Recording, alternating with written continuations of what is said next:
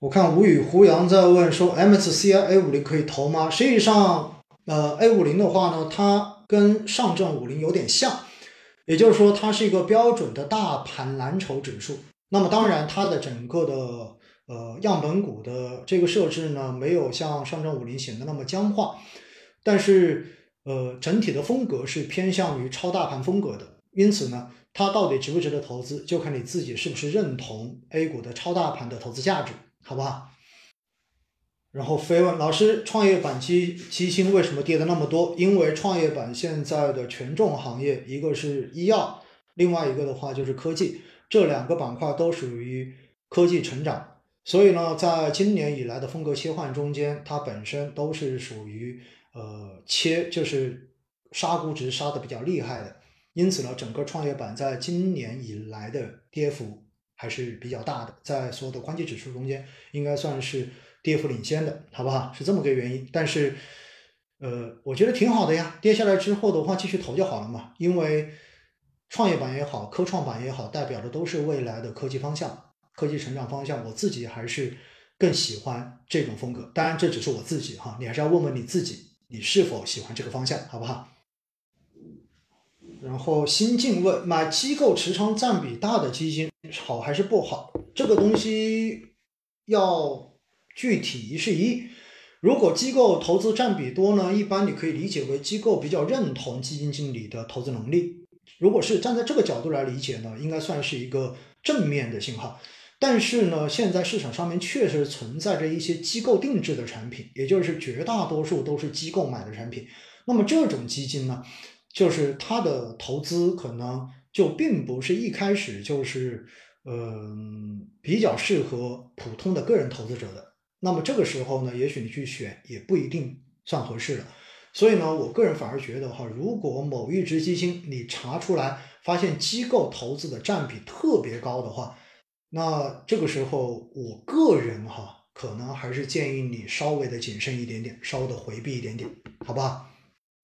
然后有人问老师，养老基金 FOF 长期可以拿吗？呃，FOF 基金既然是养老的，本来就是追求的长期的稳定增长的复利效应，那肯定是要长期拿的。如果你拿的时间短的话，实际上是起不到太好的效果，因为它就类似于固收加嘛，对不对？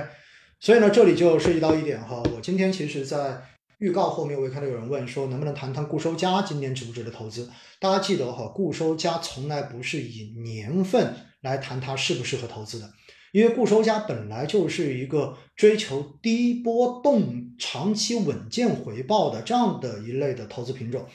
追求比纯债类的基金、纯债类的投资收益更高一点，然后承受稍微超过纯债类固收产品的这种波动，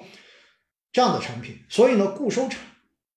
固收加产品肯定不应该以某一年的持有来作为一个它是否值得投资的衡量标准。固收加产品要投本来就应该是长期的，你就是一个长期追求一个可能百分之七上下的这样的回报的这样的一个设定，那么这就比较适合固收加。那很多人说，那固收加要不要止盈？比如说你如果是设定的，你这个就打算投三年，然后的话呢，每年拿个百分之七，那如果一年就已经到了百分之十几二十了，那你觉得这个时候要不要赎呢？那我觉得肯定要赎啊，因为。固收加产品如果在某一年涨得特别高，在某种程度来说，就好像我们平时做止盈的理念一样，那就证明市场，尤其是权益市场有可能出现了超涨，未来回调的可能性会变得更大一些。因此哈，我觉得不要以某一个年度是否来适合，适不适合投固收加，不要以这样的方式来问问题，